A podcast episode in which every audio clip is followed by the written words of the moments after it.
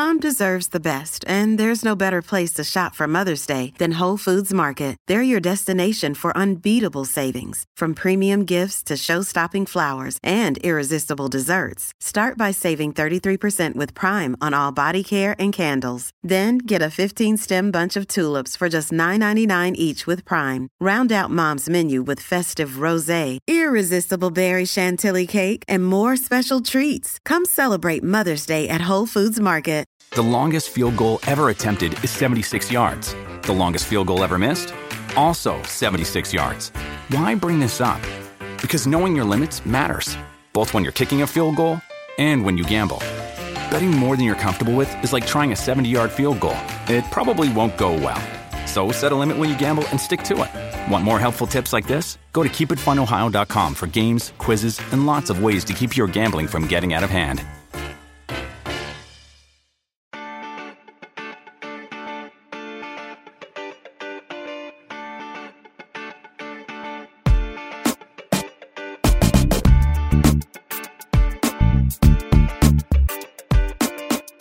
Desde bar, edición sabatina, edición que como ya se hace costumbre, está dedicada a la NFL, a los picks de la semana 5 que ya comenzó este jueves con uno de los partidos más horrendos de la historia de la liga. Ya platicamos de ello un poco más adelante, pero antes les recuerdo que yo soy Luis Herrera y que este programa lo encuentran ya básicamente todos los días en Apple Podcasts, Spotify, Amazon Music, Google Podcasts y todas las aplicaciones de podcast que se les ocurra. Así que por favor si no lo han hecho ya, suscríbanse en la que más les guste y que de preferencia sea Apple Podcast para que nos puedan dejar ahí también un review de 5 estrellas con comentario, porque eso ayuda a que mucha gente nos encuentre. Y ahí vamos, creciendo poquito a poquito. Ya los números de octubre pintan bien, así que eh, pues dependemos también de ustedes de que esto siga creciendo y que hagamos más contenido de fútbol, de americano, de autos, como será seguramente mañana con el Gran Premio de Japón. Pero bueno, hoy es episodio dedicado a NFL y vámonos a eso. Primero, para platicar un poco de lo que fue este desastre, Denver contra Indianapolis, partido horrendo, sin touchdown, dos ofensivas espantosas, además con corebacks que es factible que algún día estén en la Fama, pero que claramente, pues Matt Ryan parece que ya, ya está en declive tremendo y haber seguido en Indianapolis pues no, no ayudará mucho a su carrera en, adelante. no, no, no, está la cosa bien para él como jugador en particular y el equipo se ha ido un poco para abajo. Y luego Denver, que bueno, están teniendo un arranque realmente pues muy preocupante con un head coach novato que no parece estar preparado para el cargo, que comete error tras error, decisiones muy raras, eh, que su play calling es muy cuestionable. Y luego un Russell Wilson que pues llegó como la gran estrella, el, el salvador de la franquicia, después de estar en Seattle 10 años. Y pues parece que más bien Seattle le vio la cara a Denver porque lo que se ha visto de, de Russell Wilson hasta ahora ha sido también pues muy, muy flojo.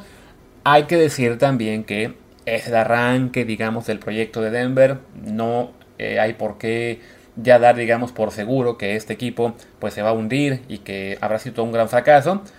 Hay muchos equipos que también arrancan, digamos, con dificultades, coaches que arrancan no siendo tan buenos y que poco a poco van aprendiendo, pero sí hay que reconocer que en este momento pues es muy eh, muy poco alentador lo que se ha visto y sobre todo bueno lo que es la reacción de los aficionados que recordemos eh, en el partido contra Houston estaban cantando el reloj de jugada para que el equipo no cometiera más y más este eh, como se dice delay of game. Ahora estaba también este ya abuchando hasta el cómo se dice hasta el silbatazo hasta el, hasta el volado del tiempo extra cuando les empataron 9 a 9, faltando unos segundos y que sabían que se iban a ir a tiempo extra, muchos fans decidieron irse del estadio en lugar de quedarse a ver cómo quedaba el partido.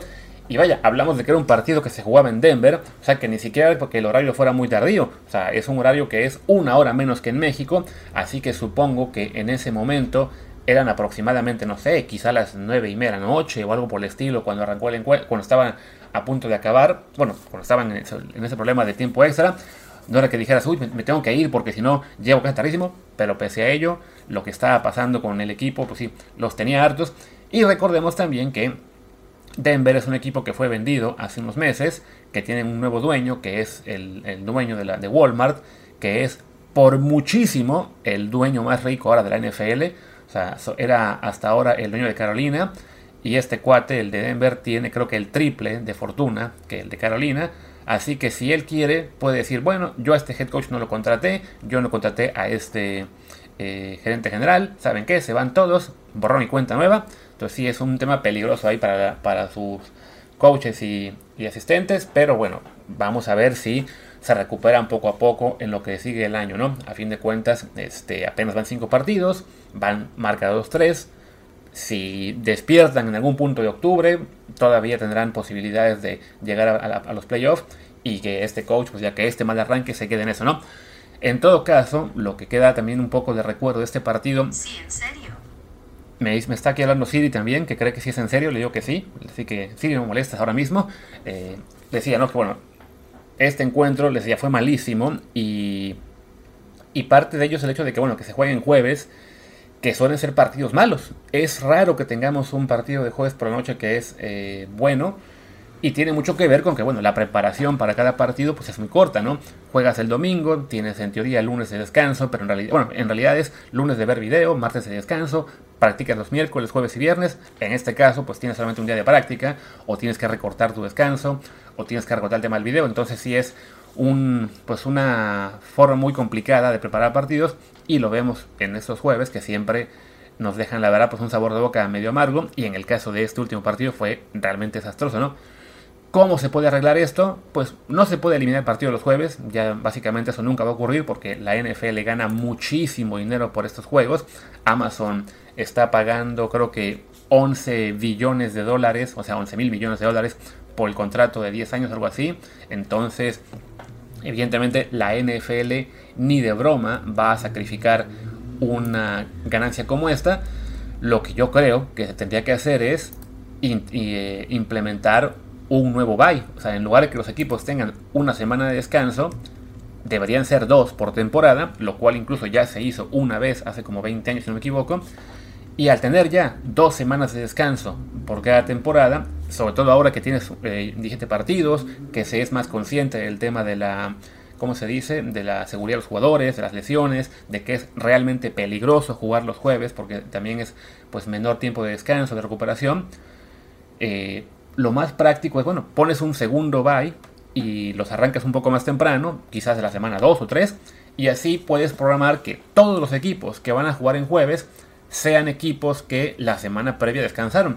Y así, en lugar de tener 3 días para preparar el partido, tienen 10. Claro, en los byes los jugadores tienen también tiempo libre, o sea, no, no es entrenar y ya toda la semana, pero bueno, sería de todos modos mucho más este, eh, viable para los equipos, pues programar bien su, sus entrenamientos, sus descansos y jugar estos partidos de jueves sin que sea un riesgo para salud y también sin que sea un bodrio como el que vimos en, Denver este jueves, ¿no?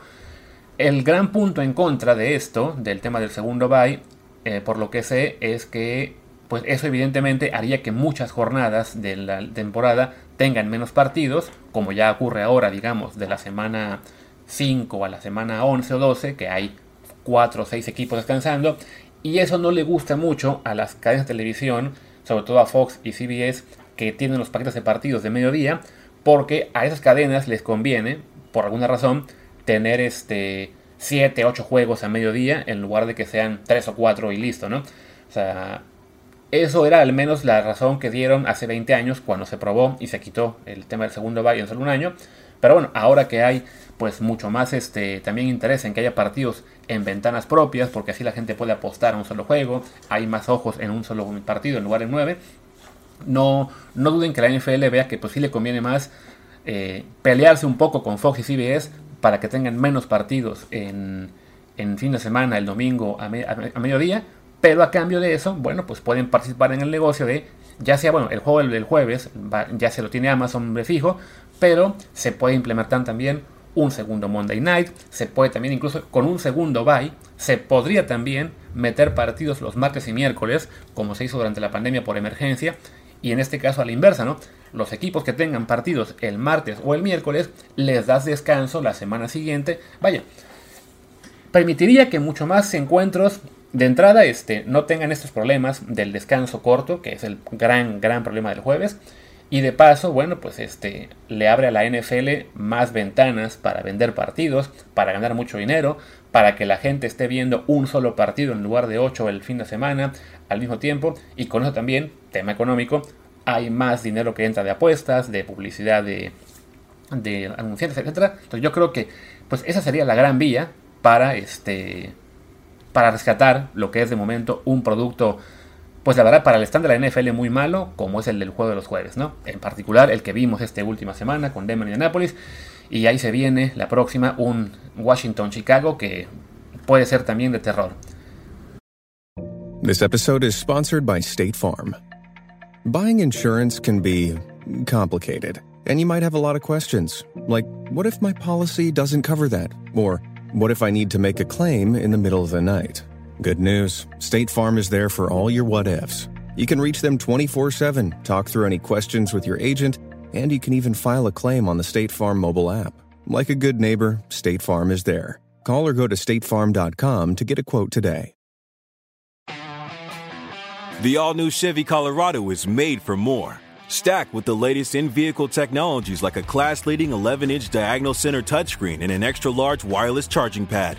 Plus, it features wireless Apple CarPlay and Android Auto compatibility to make staying connected easy wherever your adventure takes you. Chevy Colorado, made for more. Learn more at Chevrolet.com slash truck slash Colorado. Claims based on latest competitive data. Y bueno, hecha la perorata sobre el partido de los jueves, hablemos ahora sí de los picks de los juegos que quedan. Como les comento siempre, yo no soy un tipster, no les estoy dando esos picks para que digan así, si me siguen van a ganar mucho dinero. Yo simplemente, bueno, es mi comentario de los partidos. Poco a poco, ya que la temporada va moviéndose, tenemos un poquito más claro este, lo que está pasando en la NFL. Ya es un poquito más factible tener un feeling correcto de los juegos. A la vez, tenemos la mitad de la liga con récord de 2-2 y muchísimos lesionados. Todavía es factible encontrar muchas sorpresas, pero bueno, creo que ya poco a poco empezamos a ver qué equipos tienen este más, eh, ¿cómo se diría? Pues más calidad, más solidez y cuáles están decepcionando o cuáles de plano, este, pues por temas lesiones o por bajada de nivel, ya no son tan confiables, ¿no? Primer partido del día, la visita de los Giants a los Packers unos Giants que son pues un equipo entre comillas sorpresa, porque van con récord de 3, a 3 y 1, y los Packers, que no es ninguna sorpresa, también tienen récord de 3 y 1, pero la realidad es que sí es un partido que parece disparejo, ¿no? Unos Giants que han tenido la suerte de un calendario más o menos asequible eh, contra unos Packers que, pues sí, son un equipo realmente contendiente, más allá de que aún estén sufriendo un poco para encontrar las armas para Aaron Rodgers, ¿no? La línea es de 8 puntos a favor de los Packers, muy claro favoritismo de que van a ganar. Y además también hay que tomar en cuenta que los Giants tienen muchísimas lesiones. Ya está fuera el receptor Kenny Golladay, también está fuera Kadarius Stoney, está fuera también Tyler Taylor, el quarterback suplente, y estaba también el problema de que Daniel Jones estuvo lesionado en el juego anterior, que acabó incluso tomando Saquon Barkley eh, snaps como Wildcat quarterback. En teoría, pinta que Daniel, Jones va a jugar, que no es tampoco una gran maravilla, eh, pero bueno, entre lesiones, que es de visita, y que sí realmente una diferencia clara entre ambos rosters, yo creo que podemos eh, creer que si Green Bay va a ganar. Es un pick que me parece, incluso para el Survivor, podría ser útil. Eh, y ya el tema de la línea es donde quizás sí podamos tener dudas, aunque yo tiendo a pensar que Green Bay también la va, la va a cubrir y va a ganar este encuentro. En el siguiente partido vamos a ver la visita de los Seahawks, que tienen marca de 2-2, también un poco una sorpresa, a los New Orleans Saints que van con 1-3, con unos Saints que han sido muy golpeados por las lesiones y unos Seahawks que pues han sorprendido sobre todo por el buen juego que está teniendo Gino Smith, este coreback que fue muchos años un suplente en la liga tras haber tenido un muy mal arranque a su carrera con, con ¿cómo se llama? con los Jets, pero dejaron ir a, a Russell Wilson y en este momento literalmente Gino Smith está jugando bastante mejor que, que Russell Wilson. Lo checaba yo para mi artículo esta semana en la página de NFL, en Mundo NFL, que está Gino entre las principales eh, armas de Seattle y está en el top 10 de quarterbacks en casi todo registro estadístico y por ende, ¿no? En rating, en QBR, en porcentaje de pases completos creo que va número uno, también en yardas por partido creo que igual va como en quinto sexto, o sea, está jugando realmente bien eh, Gino y eso pues sí, este le está dando a Seattle una cierta legitimidad que no creíamos que tuviera, ¿no?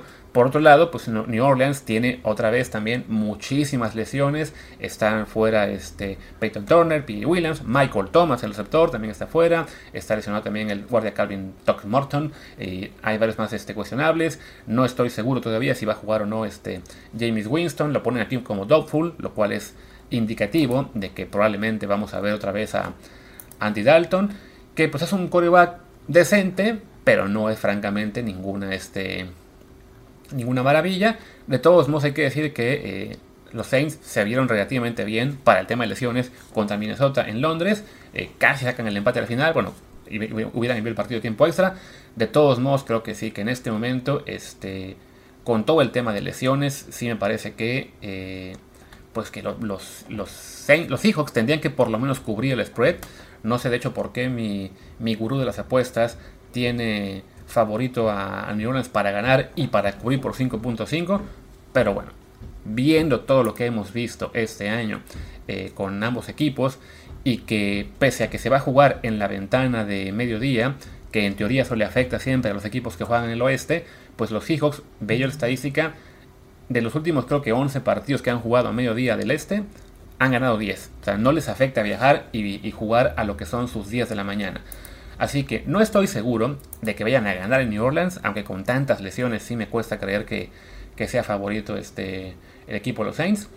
Pero por lo menos sí creo que pueden cubrir. Es donde sí me parece que este, pensar en que los Saints ganen por más de 6 puntos lo veo un poco complicado. Mi gurú dice que cuidado porque mucha gente está apostando a Seattle, 70% casi, y que por ahí está el, juego trampa. Bueno, pues ahí tienen ustedes, ¿no? Quizá es mucha gente la que está entrando al, al vagón de los Seahawks y este partido puede ser el que nos devuelve la realidad, pero creo yo que sí, para cubrir por lo menos, sí lo veo, ¿no? Siguiente partido, ay Dios, los Texans contra los Jacksonville Jaguars. Los Texans, si no me equivoco, son el único equipo de la liga que no ha ganado, tiene tres derrotas y un empate. Los Jaguars que van 2-2, que le ganaron bien a los Colts y a los Chargers, que empiezan a parecer un equipo eh, decente. Le dieron lata un ratito a Filadelfia la semana pasada y ya luego se iban una paliza. Pero bueno, es en este momento un duelo que pues sí pinta algo disparejo. La línea es Jaguars por 7 puntos, si no me equivoco.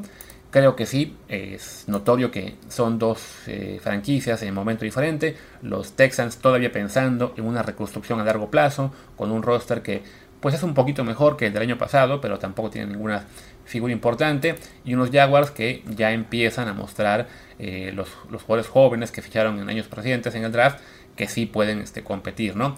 Tienen pocas lesiones, relativamente, los, elementos de, los de Jacksonville. En su reporte de lesiones apenas son 4 jugadores.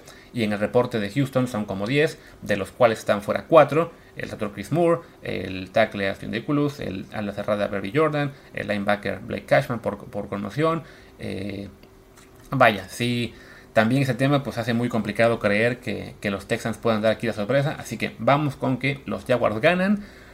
Siendo juego divisional, no estoy seguro que sea tan sencillo para ellos cubrir la línea. Aunque sí, en este momento sí parecen dos equipos, este, eh, digamos, con, con, un margen importante. ¿no? Así que la gran, la gran duda es también, o, o la alerta es, que el 72% de la gente está apostando porque Jacksonville cubre, alerta de que estamos a lo mejor inflando la línea.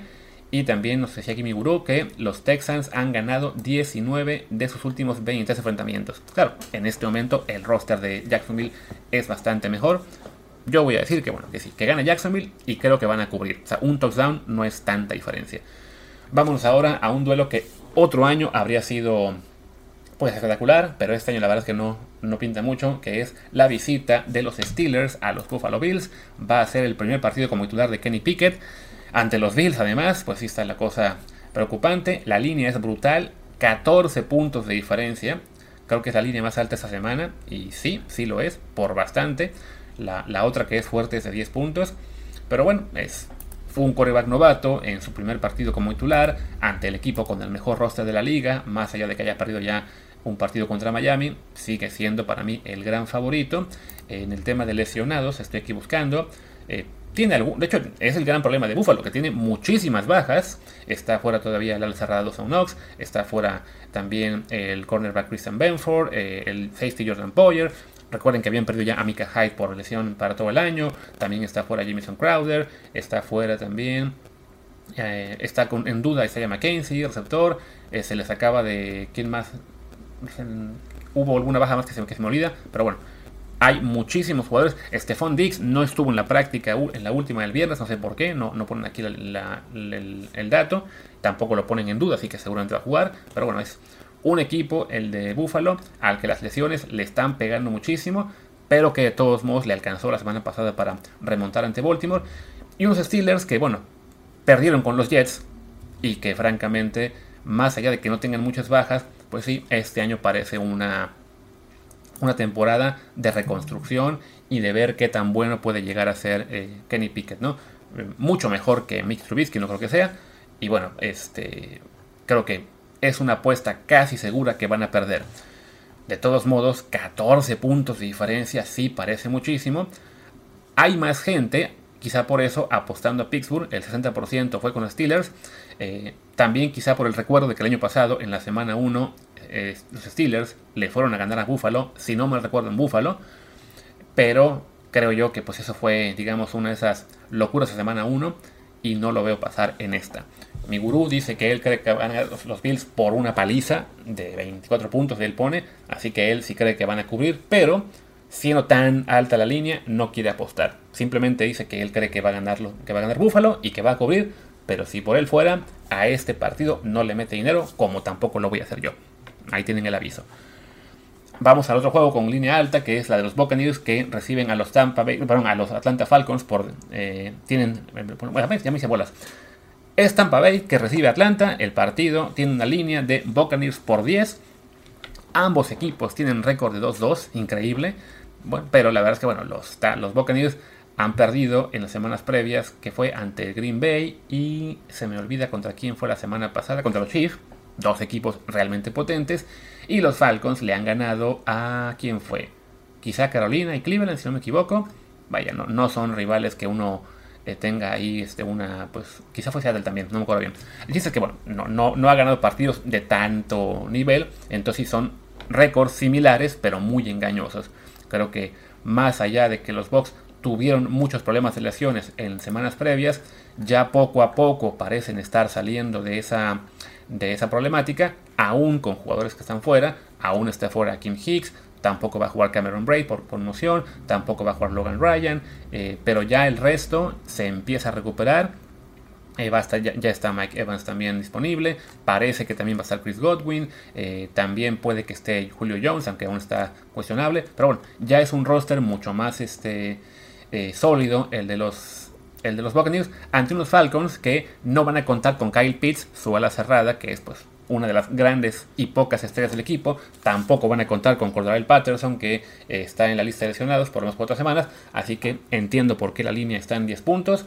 Y sí, creo que va a ganar Tampa Bay. Y creo que puede cubrir, aunque también tendría un poco de reservas por el hecho de que, bueno, es un equipo que aún está viniendo de muchas lesiones, ¿no? Pero sí, incluso mi gurú a este juego sí le pone muchísimas unidades para que gane Tampa Bay. le tiene mucha fe. Al que creo que no le tenemos tanta fe es al que sigue, que es la visita de los Chicago Bears a los Vikings de Minnesota. La línea es Vikings por 7.5. Unos Vikings que tienen marca de 3-1, pero pues es una marca pues un poco engañosa porque pues no se ven tan tan fuertes, ¿no? Sí, le ganaron a Green Bay en la semana 1, pero Green Bay suele ser un equipo que falla mucho en la semana 1. Le ganaron la semana pasada a New Orleans en Londres, pero bueno, era juego en cancha neutral. Eh, los Saints con muchos lesionados se tuvieron suerte de que el gol de campo del empate pegó en el, palo dos veces y no entró. Antes le habían ganado Detroit, un partido en el que los Lions la regaron al final en sus decisiones. O sea, ese récord de 3-1 de Minnesota se ve algo flojo. Por otro lado, el récord de 2-2 de Chicago se ve quizá aún más flojo porque es un equipo que debería estar peleando por lo que es la, el primer pick del draft y de algún modo ha conseguido ganar partidos el de San Francisco, con mucha suerte, con una, con una tormenta espantosa en Chicago ese día. Y luego el de Houston, pues bueno, ante Houston, entonces también hay que tomar eso en consideración, ¿no? Yo creo que es relativamente seguro pensar que va a ganar Minnesota. Eh, no esos equipos no tienen tantos lesionados, el reporte está más o menos limpio, eh, más allá de la gente que esté, como se dice, ya, en lista de reserva lesionados, pero bueno, son, son, rosters un poquito más sanos en este momento. Creo, les digo, ¿no? Creo que gana Minnesota con relativa eh, claridad. No sé si alcance para cubrir el 7.5, pero bueno, si tuviera que decidirlo, les diría que sí, aunque 4 de cada 5 están pensando lo mismo. Es el porcentaje de dinero que está entrando a Minnesota, 80% casi. Así que aguas. Ahí está la alerta de que quizá hay demasiada gente confiando de más en que Chicago es un equipo malísimo y con eso van a ganar, ¿no? Vámonos ahora a la visita de los Titans a los Commanders. El partido en Washington, de todos modos la línea es Tennessee por 1.5, un equipo de Tennessee que tiene marca de 2-2, Washington con 1-3. La verdad es que sí, pues Washington es un equipo que ha decepcionado bastante en el último año y medio, eh, que tiene un quarterback como Carson Wentz que te puede dar un partido buenísimo y después arruinarlo por dos decisiones malas, que no tiene disponibles ni a Jahan Dobson, ni a Milo Effler, ni a el tackle Sam Cosme, ni al safety Percy Butler. También está en duda quién más, el ala cerrada Logan Thomas, está en duda el linebacker David Mayo y por Tennessee está fuera el safety Manny Hooker por conmoción, el linebacker Sam Cunningham, el linebacker Bob Dupree también, que es importante, un rush importante ahí. También están fuera más linebackers, Joe Jones y Ola Adeniji. También está fuera el, receptor novato Traylon Borks, que era pues, su, suplente de AJ Brown. Son muchas lesiones las que tiene aquí Tennessee, entonces por ahí está el peligro, ¿no? Creo que más allá de que frente a frente sí parece mejor equipo el de los Titans, tantas lesiones sí este, les puede acabar costando, ¿no? Siendo una línea, de todos modos, que arrancó en 1.5 para los Titans, eh, déjenme ver ahora cuánto quedó, porque quizá cambió. Ahora está, ahora está menos uno nada más, se, ha apretado. Y pues sí, creo que es el indicativo de que es el, el, juego o uno de los juegos más cerrados de la semana, más allá de que todo mundo, por alguna razón, está apostando por tenis, ¿no? Quizás simplemente por lo que es el recuerdo de qué equipos por el nombre de los equipos, pero eh, pues sí, los. Y que los Texans vienen de ganarle a, los Colts de Tennessee, un partido, digamos, que impresiona más que lo que ha hecho Washington en las últimas semanas, pero sí, hay que recordar, tienen demasiadas lesiones los Titans y por ahí eh, puede haber una posibilidad de que gane Washington. Así que si en algún partido voy a decir que gana el underdog, pues tiene que ser en este, en el cual el underdog lo es por apenas un punto. Así que voy con victoria de Washington por lo cual además cubrirían el spread. Siguiente partido de mediodía, los Dolphins visitan a los Jets. Yo lo que quiero aquí es que se caiga el estreno encima de los dos, porque evidentemente son, rivales de los Patriots, pero como no va a pasar, espero, pues les digo que la línea es Dolphins por 3, unos Dolphins que son en este momento pues ya un equipo sólido de la NFL, que va con marca de 3-1, que, más, bueno, que no va a contar con Tua Tango, Tango Bailoa, que es su gran, digamos, su gran ausencia, aunque a la vez hay que decir que si bien estaba jugando bien, de Tua a, a, ¿cómo se llama? a Teddy Bridgewater, pues tampoco veo yo tanta diferencia como que pueda marcar ahí sí un, un declive importante de, de unos Dolphins que a fin de cuentas pues tienen muchísimas armas a la ofensiva, más allá del coreback, ¿no? Está también, este, en, está fuera también el ala cerrada Citan Carter, que no es muy importante, también por conmoción además, y en, y en teoría están en duda eh, Tariq Hill, Jalen Waddell y algunos más, también el tackle Teron Armstead, pero ellos se espera que jueguen, que, todos ellos puedan jugar. Y por el lado de los Jets está fuera el linebacker Quincy Williams, el tackle Max Mitchell, está en teoría en duda Zach Wilson, pero va a jugar, lo mismo que el corredor Brice Hall. Eh, recordemos, los Jets vienen de ganarle a Pittsburgh hace una semana con un buen regreso, en lo que fue ya también el regreso de Zach Wilson a la alineación. De todos modos, yo creo que sí, son equipos en momento distinto de su, de su reconstrucción. Miami ya un equipo contendiente a playoff definitivamente, que insisto, no pierde mucho al caer Tua Tango Bailoa y que juegue Bridgewater, que es un coreback, bueno, ya no un estrella, bueno, nunca fue una estrella de la liga, pero que es un tipo que fue selección en primera ronda, que tuvo buenos años en Minnesota, luego la lesión esta pues le fastidió la carrera, pero que ha, ha jugado relativamente bien, incluso en Carolina hace dos años, creo yo que puede jugar unas semanas eh, y ser un buen eh, titular. Y unos días que todavía creo yo no son un equipo a vencer, más allá de que pues, hayan tenido esta victoria ante, ante los Steelers y también ante Cleveland hace unas semanas. En ambos casos eh, pudieron haber perdido y nadie se hubiera sorprendido, ¿no? O sea, fueron juegos cerrados en los cuales ellos acabaron este, ganando, ¿no? De todos modos, bueno, la gran duda con Miami sería un poco el tema de lesiones, por ejemplo, por Shaving Howard, que, que practicó muy poco en la semana, y el tema de que los decían que los receptores tampoco practicaron mucho, pero creo yo que si van a jugar, deben estar relativamente bien, y como el 80% de la gente, también me voy con Miami. Mi gurú dice que cuidado, que él sí cree que Miami va a ganar, pero apenas por un punto, o sea que los Jets pueden cubrir. Pues no sé, ahí está el, aviso, ¿no? Cuidado porque si este, siendo mi juego divisional, luego los Jets pueden dar alguna lata, pero yo voy con Miami. Y el siguiente partido, otro, un, un duelo de equipos que van con marca de 2-2 y que en ambos casos pinta decepción, los Chargers y los Browns. El juego es en Cleveland, la línea de todos modos es Chargers por 2.5. Pues qué decir, unos Chargers que la verdad parecían este, candidatos al Super Bowl este año, pero que han tenido muy, muy mala suerte con las lesiones. Realmente les ha pegado muchísimo este año. Ya perdieron al tackle Rashawn Slater. También tuvieron que mandar a la lista de lesionados a Joey Bosa. Eh, y se me olvidan más nombres. Estoy aquí buscando la, página de sus lesiones. Como son tantas, aquí aparece. Está fuera el, el Keenan Allen también, que ya lleva como pues casi un mes que no puede recuperarse del hamstring que tiene. En fin, está la cosa ahí preocupante para ellos. Y unos, unos Browns que podrían ir 4-0, pero dejaron ir partidos ante los Jets y ante los Falcons. En el caso de los Falcons, también un juego en el que se pasó este, quizá ser más atento a eso. Tenían muchísimos lesionados en defensiva. La mayoría ya practicaron más esta semana, pero aún este, pues queda esa, esa duda de si van a estar o no disponibles para el partido o no. De momento, el reporte de lesionados deja mucho más limpio a Cleveland que a los Chargers. Eh, también el problema es que, bueno, como es un partido en el que juega Justin Herbert contra Jacob Brissett, pues parece obvio apostar por, por Justin Herbert. Pero bueno, Brissett ha jugado bien en lo que cabe, está haciendo un buen trabajo como relevo temporal de Deshaun Watson. Y siendo el partido, creo que en, en Cleveland, no me sorprendería que lo ganen, ¿no? Sobre todo que los Chargers nos han acostumbrado a ser un equipo que promete, promete, promete y promete y decepciona. Este, entonces, pues uno no está, este, no puede confiar en ellos, ¿no? Veo aquí también ya con que Miles Garrett siempre no va a jugar otra vez, que es un, una, este, bueno, es un reporte de Adam Schefter, pero a la vez Garrett no aparece en el reporte de lesionados, esto es una cosa extraña, pero bueno, este, si no juega Miles Garrett, por ahí se empareja un poquito más la cosa si sí juega, y de todos modos, este, creo yo, yo iría con Cleveland, que como underdog en casa, pues es ahí muy apetitoso, y me iré con que no solamente van a cubrir, sino que van a ganar el partido. Y vamos ahora, pues a mi juego favorito, el de los Patriots, que en este caso pues no es un juego muy bonito. Reciben a los Lions, un partido en el que ambos equipos tienen marca de 1-3. Qué dolor es eso.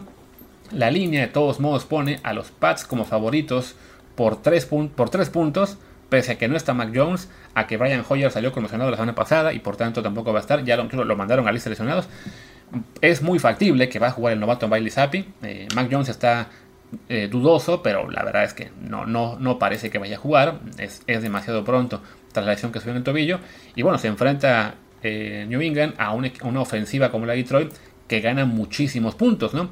El problema para Detroit es que su defensiva es horrenda.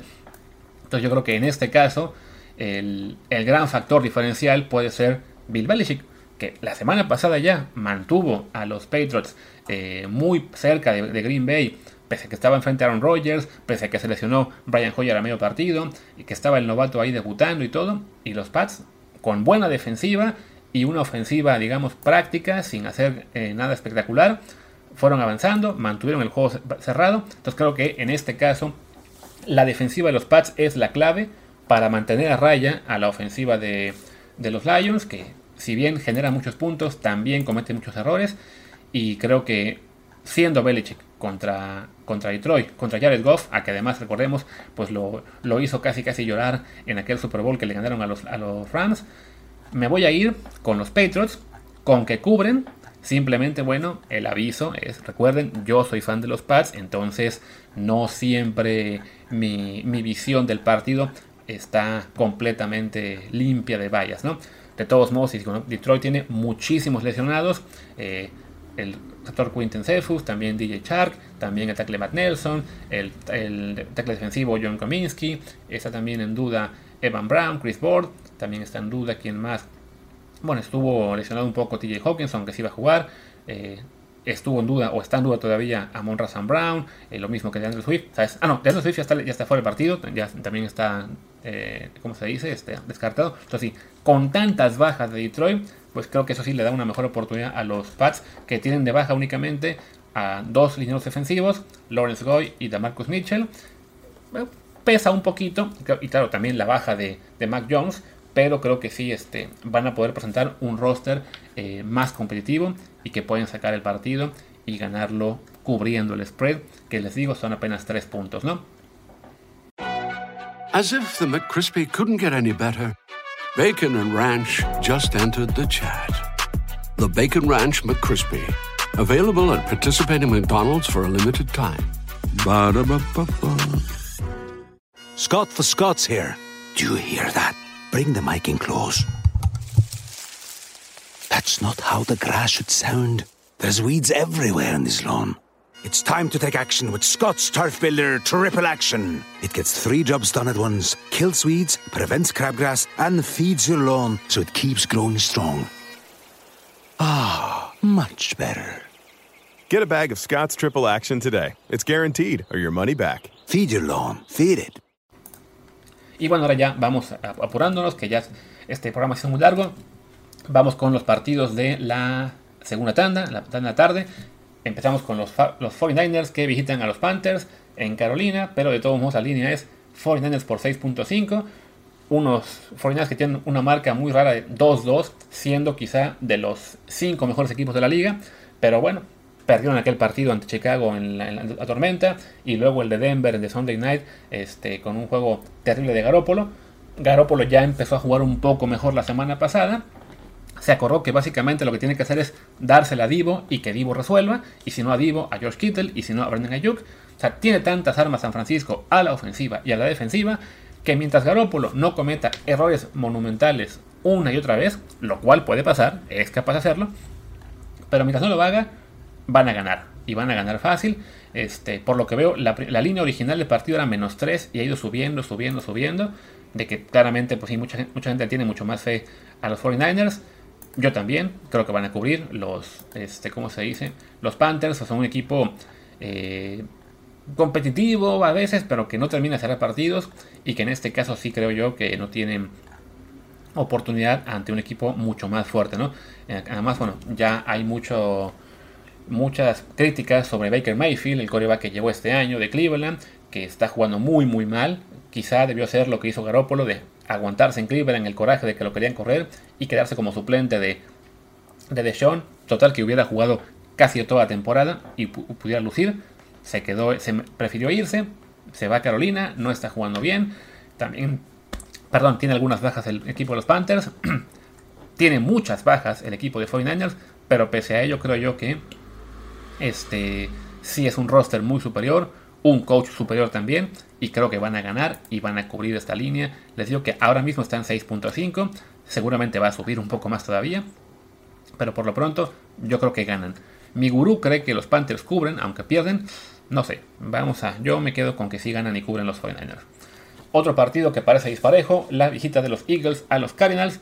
Los Eagles, que son el único invicto de la liga, marca de 4-0, son favoritos por 5 ante unos Cardinals, que pues son un equipo, la verdad, muy inconsistente y que básicamente dependen de que Kyler Murray se ponga on fire, que lo puede hacer, lo hizo ya ante, ante los Raiders y también ante quién fue, ante Cleveland creo, ¿no? La semana pasada. No, no, no fue Cleveland, ¿contra quién fue? Ya olvidé quién, qué partido era. Arizona perdió con, cuando le ganó a... Ya recordaré en los próximos minutos, pero bueno, lo que importa es que básicamente... Ah, fue contra Carolina precisamente. lo que importa es que es un equipo que básicamente depende de eso, ¿no? De que Kyler Murray se encienda, tenga un buen cuarto o dos, pero fuera de eso tienen muy poco realmente para, para competir, ¿no? Y los Eagles, que tienen en este momento uno de los mejores rosters de la liga, tienen también un reporte de lesionados bastante amplio. Está fuera el pateador Jake Elliott, está fuera el cornerback Avonte Maddox, está fuera también el linebacker Patrick Johnson. De ahí en fuera, muchos jugadores que tuvieron participación limitada en práctica, pero casi ninguno aparece como duda real para... Ah, no, también ya está fuera el tackle Jordan Mailata, eso hay un punto importante, el tackle izquierdo. De todos modos, pues uno ve luego la lista de Carolina, y está fuera el guardia Max García, el pateador también, también el pateador Max Prater. O sea, es un, es un partido en que tendremos dos pateadores suplentes, cosa chistosa. También está fuera el tackle defensivo Rashad Lawrence, está fuera el linebacker Nick Vigil y también muchísimos jugadores más en duda. Entonces, pues aquí sí creo yo que los Eagles van a seguir siendo un este una máquina. No sé si les alcance para cubrir, porque sí es un partido, digamos, un poquito trampa al ser de visita ante un equipo como Carolina, bueno, como Arizona, en el cual Kyler Murray se puede encender dos partidos, un par de cuartos y acercarse, pero yo creo que sí, que ganan y que cubren este, este encuentro ante Cardinals. Después vámonos a la visita de los Cowboys ante los Rams. Cosa chistosa, los Cowboys tienen marca de 3-1, los Rams de 2-2, y pues uno pensaría que los Rams, siendo el campeón, son mejor equipo. También lo, también lo piensa la línea, que pone 5.5. Pero bueno, el récord dice otra cosa. De los Cowboys hay que decir que tiene una muy buena defensiva. Que Cooper eh, el, suplente de Jack Prescott, pues lo ha hecho bastante bien como suplente, sin cometer muchos. Bueno, comete errores, pero no se ven tanto. Eh, no han influido para que Dallas pierda partidos. Y bueno, ha ganado ya los tres que ha tocado, ¿no? De todos modos, creo yo que este, pues sí, los Rams, que tienen el problema de igual de, varias bajas, está, tienen dos bajas en la línea ofensiva, que es el, gran punto débil, ¿no? que la línea ofensiva es un desastre, eso hace que le peguen mucho a Matthew Stafford y los pone en problemas. Eh, de todos modos, creo yo que sí les debe alcanzar para ganar a unos Cowboys que, digamos, pues han tenido un poco de suerte en cuanto a que los rivales que han enfrentado sin Dak Prescott no han sido de tanta exigencia. El último fue Washington, un partido digamos fácil. Antes de eso creo que fueron los Giants. Y el que sí fue un poco más destacado fue el de Cincinnati. Pero sí creo que estos Rams son de otro calibre. Y me parece que van a ganar este encuentro. Lo de cubrir el 5.5 no estoy tan seguro. Pero me parece que sí, este, eh, vaya, que pueden hacerlo, ¿no? Así creo que son equipos, sobre todo, que al no estar Prescott, en algún punto los errores de Cooper Rush se van a notar más y, van a beneficiar en este caso a Los Ángeles. Vamos ahora al, juego de domingo por la noche, al Sunday Night. Los Ravens y los Bengals, duelo de la AFC Norte. Es en Baltimore, que es favorito por 3.5. Unos Ravens que vienen de este, dejar ir una victoria que parecía ya casi en la, en la bolsa ante Buffalo, pero bueno, era Buffalo. Y unos Bengals que arrancaron mala temporada con 0-2, pero que ya se han ido recuperando poco a poco, ya están con marca de 2-2, empatados ambos aquí en la división, también este con, con Cleveland si no me equivoco, pero bueno, pues aquí la clave es las lesiones también y Baltimore tiene bastantes, eh, aunque no son digamos jugadores quizá tan este, relevantes, tienen a Lamar Jackson que es lo que cuenta, en el caso de los Cincinnati no hay ninguna baja destacada en principio, es un reporte relativamente corto, entonces, pues toca irse con que el año pasado eh, Joe Burrow jugó muy, muy bien ante Baltimore. O sea, en dos partidos les lanzó para casi mil yardas. En solo dos partidos. Y pues ese tipo de detalles no se puede olvidar, ¿no? O sea, algo tiene este match-up que le es muy favorable a Joe Burrow, ¿no? Por otro lado, tenemos a un Lamar Jackson que está en gran momento, que es quizá el MVP al arranque de temporada y que puede igualar ese, ese duelo de corebacks, ¿no? La verdad es que sí está, eh, es un partido muy parejo, a diferencia del jueves que fue nefasto, este de domingo de la noche debe ser muchísimo mejor. El, factor quizá diferencial sea que si tienen lesiones en, en, los, en el cuerpo de receptores los, Ravens, que no, está disponible Rashad Bateman, así que por ahí, por ahí es donde se puede ir el favorito Cincinnati. La línea es 3 puntos, se decía, ya no, 3.5 a favor de, Baltimore, así que me tienta pensar en que, en que los Bengals la pueden cubrir, incluso perdiendo, pero únicamente por 1 o 3 puntos. Entonces, con eso me voy. Al ganador, pues por ser local, quizá, eh, perdón, Baltimore, pero les digo, está está muy muy parejo este encuentro, ¿no? Y el que no está parejo es el Monday Night, en el que es la visita de los Raiders a los Chiefs. unos Chiefs que son una máquina, son creo que junto con Filadelfia y Buffalo los tres equipos que se han visto realmente bien en la temporada, más allá de que ya haya perdido eh, Buffalo con Miami y en caso de Kansas City con Indianapolis, un partido increíble que no se entiende cómo lo, cómo lo dejaron ir, pero bueno, ante Las Vegas, un duelo adicional, un duelo en el que Las Vegas, en los Raiders, en la era Joe Gruden, Gruden, este, John Gruden, les, les complicó la vida pero que creo yo que igual son equipos en momentos distintos. Unos Chiefs que son grandes candidatos a ser campeones, que le pasaron por encima a Tampa Bay la semana pasada, que hicieron 41 puntos ante una defensiva de Tampa que es en teoría de las mejores de la liga, y que por lo general lo hace muy bien ante los Raiders también. el gran problema para, los Chiefs ha sido que la ofensiva de los de las Raiders les hacía también mucho daño. En este caso, bueno, la ofensiva de los Raiders con George McDaniels todavía no, no agarra vuelo la conexión entre, ¿cómo se dice? Entre David Carr, perdón, Derek Carr, el hermano menor, y, y Davante Adams todavía, todavía, no acaba de cuajar. Está en duda el tema de si Hunter Renfro va a volver o no por el tema de las conmociones. Parece que ahora sí a poder jugar.